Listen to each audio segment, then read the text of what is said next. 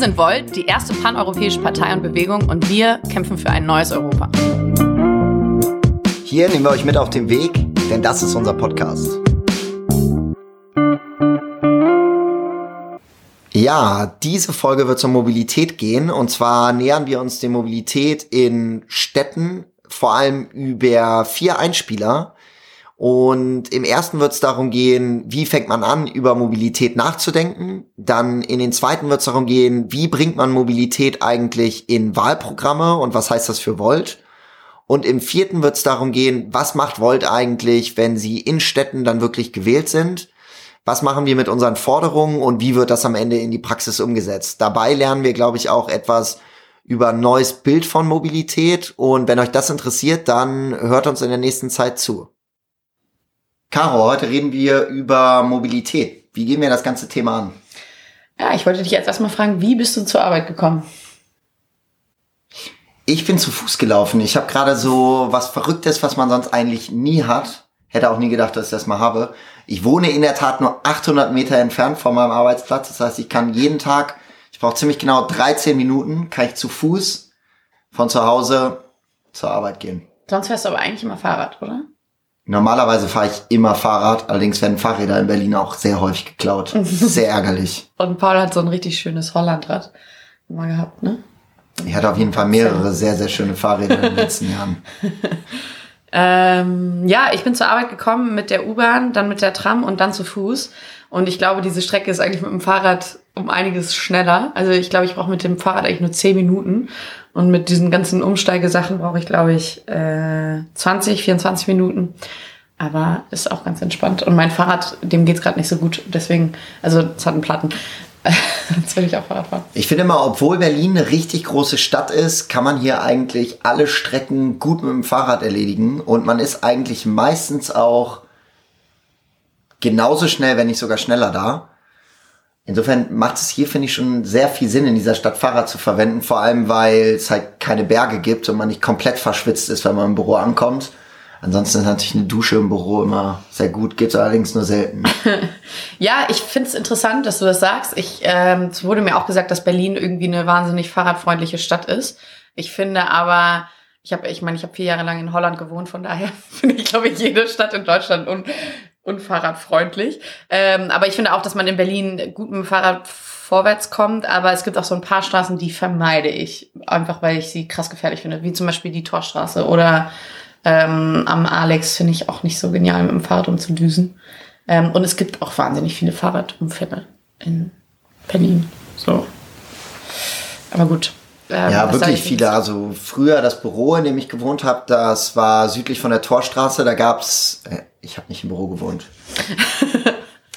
hey, ist wirklich viel. Also in einem alten Büro, in dem ich mal war, südlich von der Torstraße, Ungelogen, da gab es jeden zweiten Tag einen Unfall und wir hatten äh, eigentlich den Rettungswagen schon auf der Schnellwahltaste.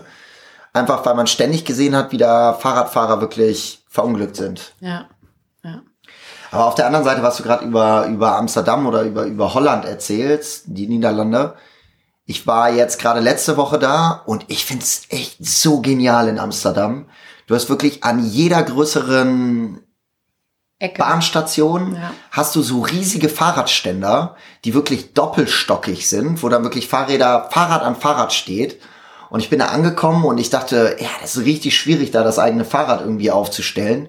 Und es ist so einfach, also ein super Federsystem und dann zieht man einfach aus der zweiten Etage so ein großes Metallrohr raus, lässt es runterfallen, wirklich ja. komplett einfach, stellt das Fahrrad drauf, schiebt es wieder zurück. Das Fahrrad steht da für den Tag und dann kommt man abends zurück und holt es ab. Richtig, richtig cool. Ja. Ich frage mich manchmal bei den Niederlanden, also in Holland, ich habe da, irgendwann wurde mir mal gesagt, dass in Amsterdam die Grachten sechs Meter tief sind. Davon sind zwei Meter Fahrräder, zwei Meter Schlamm und zwei Meter Wasser. Ja.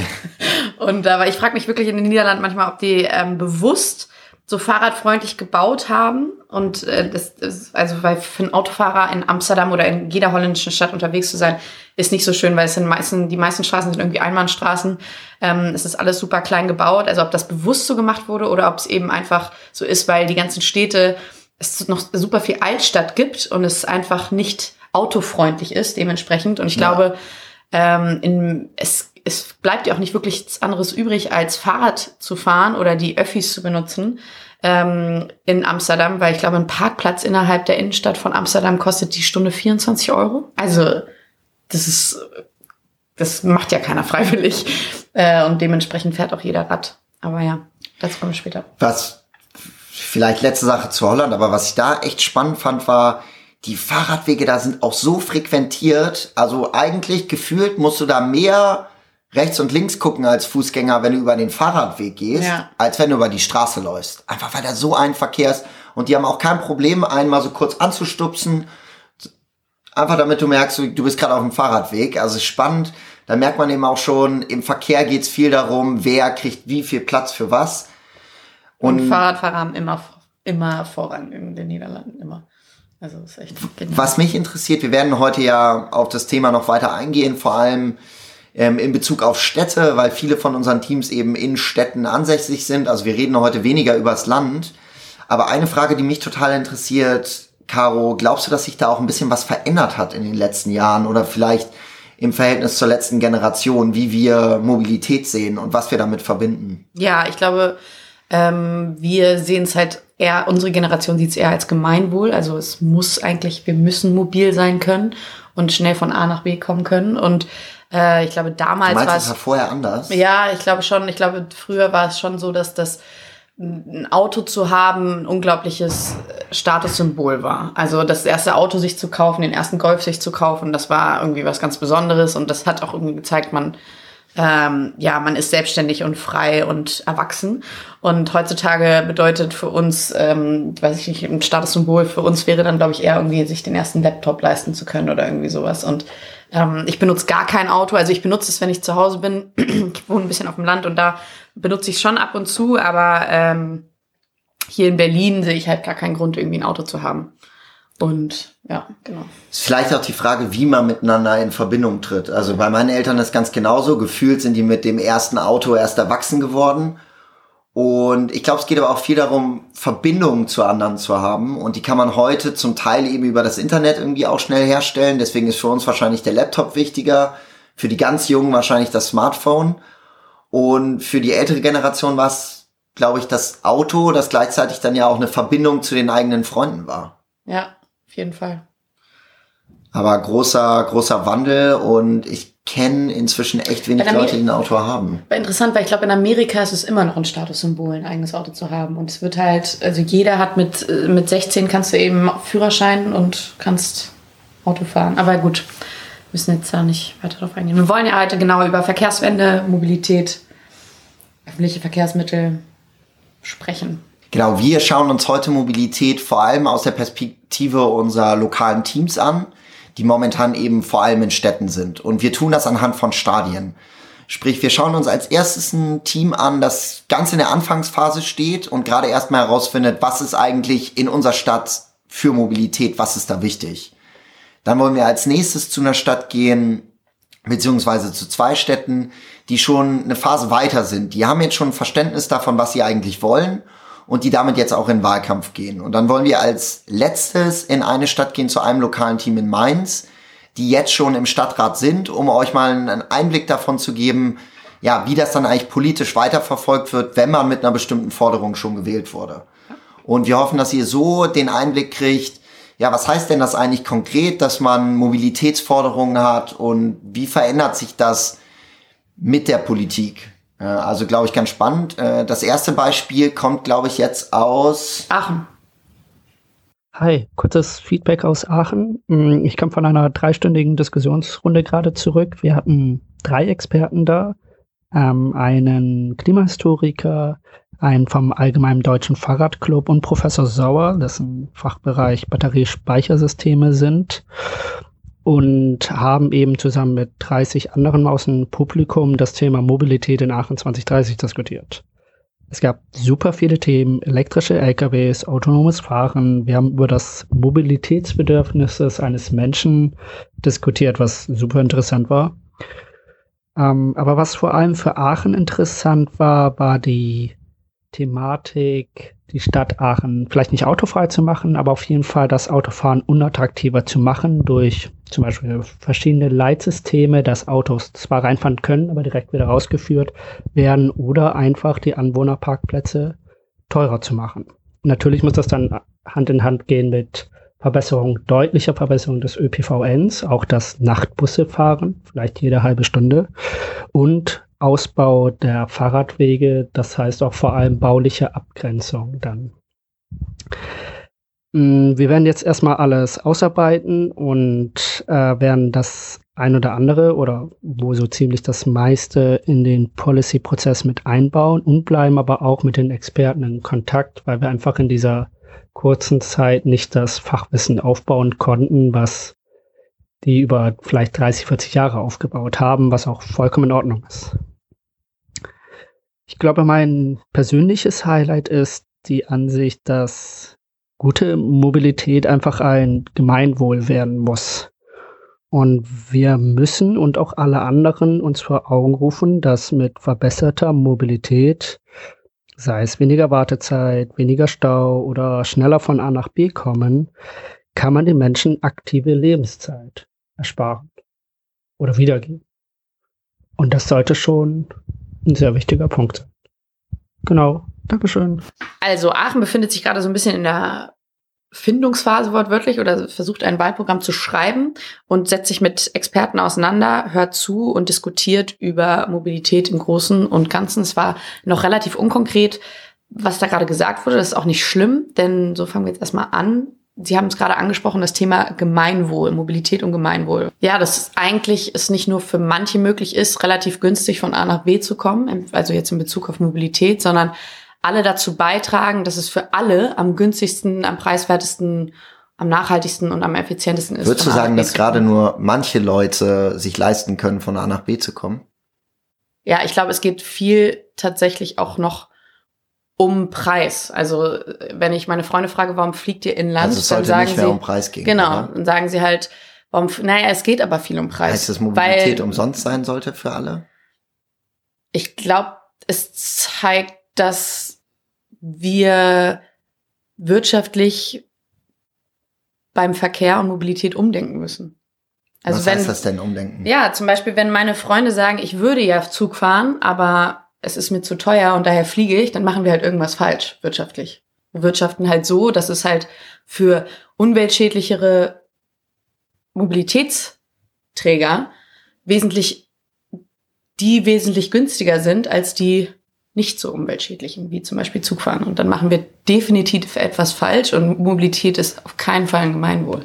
Okay, du meinst, Gemeinwohl ist für dich im Endeffekt, wenn du sagst, dass wir auch im Verkehr darauf achten, dass wir ja, dafür sorgen, dass wir unsere Klimaziele erreichen können. Das meinst du mit Gemeinwohl? Mhm. Ja.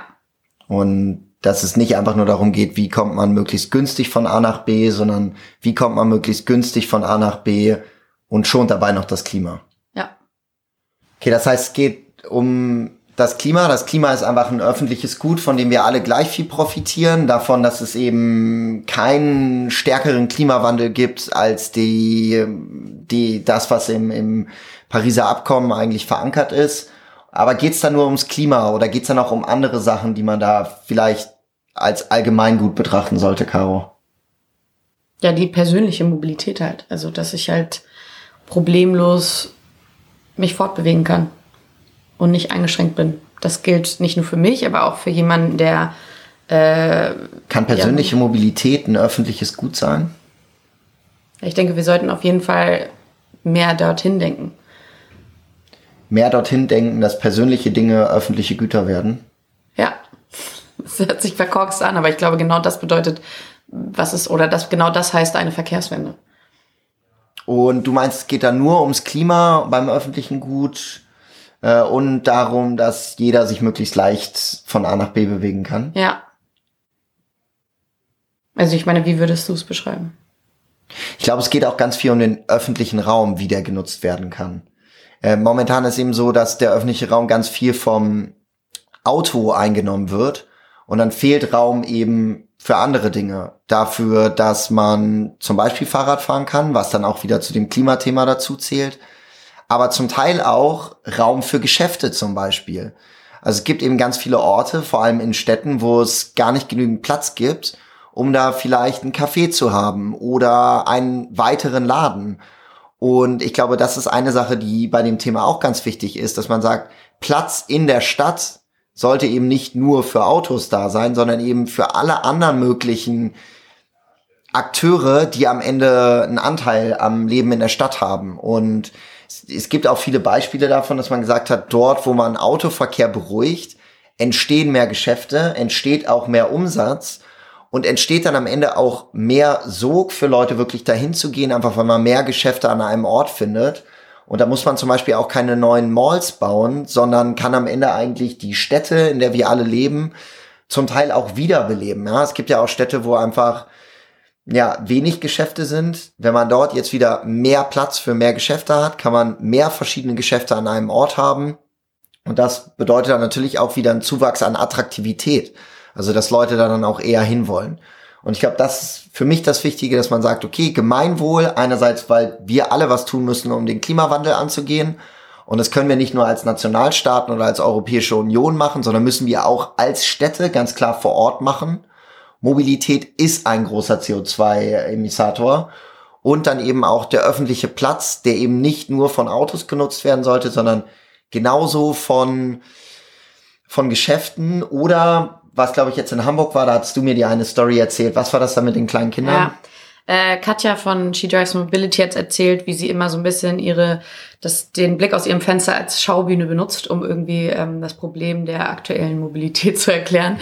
Und äh, sie hat einen Nachmittag mal aus dem Fenster geguckt und vor ihrem, ich glaube, vor ihrem Haus gibt es ähm, relativ viele große Parkplätze und der Fuß, äh, der Fußweg ist tatsächlich sehr, sehr schmal, was dazu geführt hat, dass sie einmal beobachtet hat, wie eine Gruppe, eine Kindergartengruppe, ähm, über diesen, durch diesen Fußweg lang gehen muss und die Straße ist relativ stark befahren und dementsprechend hat dann die Kindergärtnerin gesagt, Ameise und plötzlich haben sich alle ähm, Kinder an die Hand genommen und sind schmal über diesen Fußweg hintereinander lang marschiert. Ich weiß nicht, ob ihr es ungefähr euch vorstellen kann, aber wie wirklich wie so eine, also sie haben sich quasi zur Seite gedreht und äh, sind seitwärts halt über diesen Fußweg gegangen. Und dann sagte, hat Katja eben gesagt, dass, dass das so verkorkst ist, dass wegen den, diesen großen Autos, die so unglaublich viel Raum im öffentlichen Raum einnehmen, so eine Klasse, so eine kleine Kindergartengruppe sich äh, wie so, so eine Ameisen, Militärsameisen äh, Schlange verhalten muss. Und ähm, ja, das fand ich eine ganz lustige Anekdote, um genau die, die Nutzung von öffentlichen Raum und oder die problematische Nutzung von öffentlichen Raum zu erklären.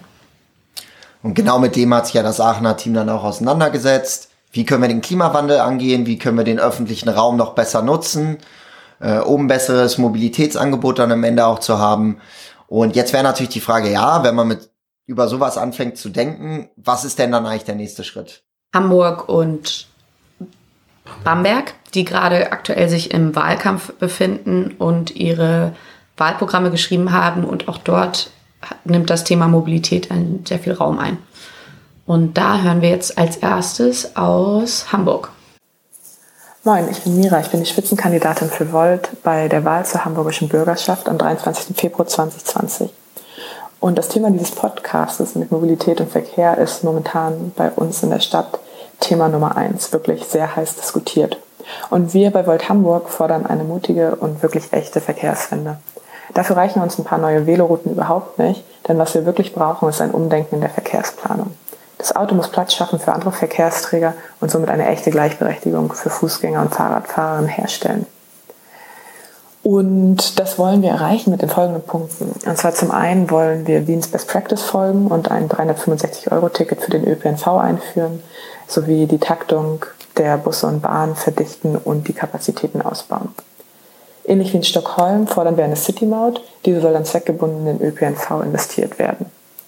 Außerdem äh, möchten wir gerne einen autofreien Innenstadtkern sowie weitere autofreie Zonen in Wohngebieten schaffen, die angelehnt sind an das Konzept der Superblocks aus Barcelona.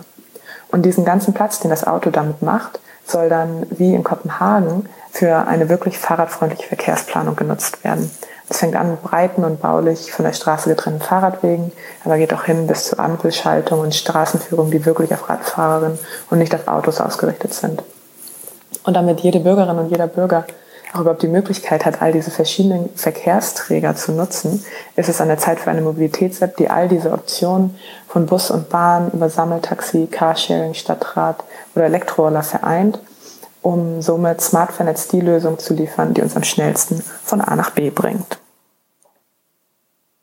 Ja, was ihr jetzt gerade am Hamburger Beispiel gut gesehen habt, ist, dass das den nächsten Schritt geht. Die haben jetzt schon länger zugehört und die haben sich eigentlich angeguckt, okay, was sind die besten Lösungen aus ganz Europa, um im Endeffekt dafür zu sorgen, dass wir über die Mobilität den Klimawandel angehen und gleichzeitig dafür sorgen, dass jeder möglichst schnell von A nach B kommen kann. Und dazu hören wir jetzt noch mal ein zweites Beispiel aus einer Stadt, in der wir auch im Wahlkampf sind, in Bamberg. Worauf kommt es in Bamberg an? Grundsätzlich sagen wir, was das Thema Mobilität angeht, wir brauchen ähm, verschiedene Aspekte zu berücksichtigen. Das heißt ähm, Aspekt des Klimas, der Flexibilität und der praktischen Anwendung. Mit Flexibilität meine ich An- und Abfahrtszeiten, dass man da flexibel ist, wann man losfährt, wann man ankommt. Und praktische Anwendung bedeutet, dass man nicht im Verkehr feststeckt, weil wozu gibt es denn sonst Mobilität, wenn man nicht von Punkt A nach Punkt B kommt? In Bamberg vor allem gefördert wird von uns das äh, Miteinander der Verkehrsmittel, der Verkehrsteilnehmer. Das Miteinander der Verkehrsteilnehmer in Bamberg bedeutet für uns, dass kein Verkehrsmittel irgendwie benachteiligt wird oder bevorzugt. Heißt beispielsweise, dass wir keine autofreie Innenstadt fordern, um dem Fahrrad einen Vorrang zu gewähren. Wir fordern allein schon deswegen keine autofreie Innenstadt, weil viele Händler auf die Lieferdienste und sowas angewiesen sind, die halt eben nur in die Innenstadt reinfahren und wir das natürlich nicht unterbinden wollen. Dazu kommt allerdings, dass ähm, wir sagen, dass man Autos grundsätzlich nicht verbieten sollte, sondern einfach nur den ÖPNV lukrativer machen müsste. Das sehen wir zum Beispiel in der Form eines 365-Euro-Tickets, um, wo man natürlich auf ein kostenloses Ticket möglich hinarbeitet, äh, wenn auch das Geld dafür äh, jetzt momentan fehlt, aber man schaut vielleicht, dass man das umsetzen könnte in ein paar Jahren. Ganz interessant hier zu hören ist, dass wir nicht überall in allen Städten den gleichen Ansatz haben. Also wir sind unserem pragmatischen Dasein sehr treu und sagen in Bamberg zum Beispiel nicht, dass alle Autos aus der Stadt raus sollen und gehen halt da auch mit der lokalen Realität um und was für die Stadt am besten passt.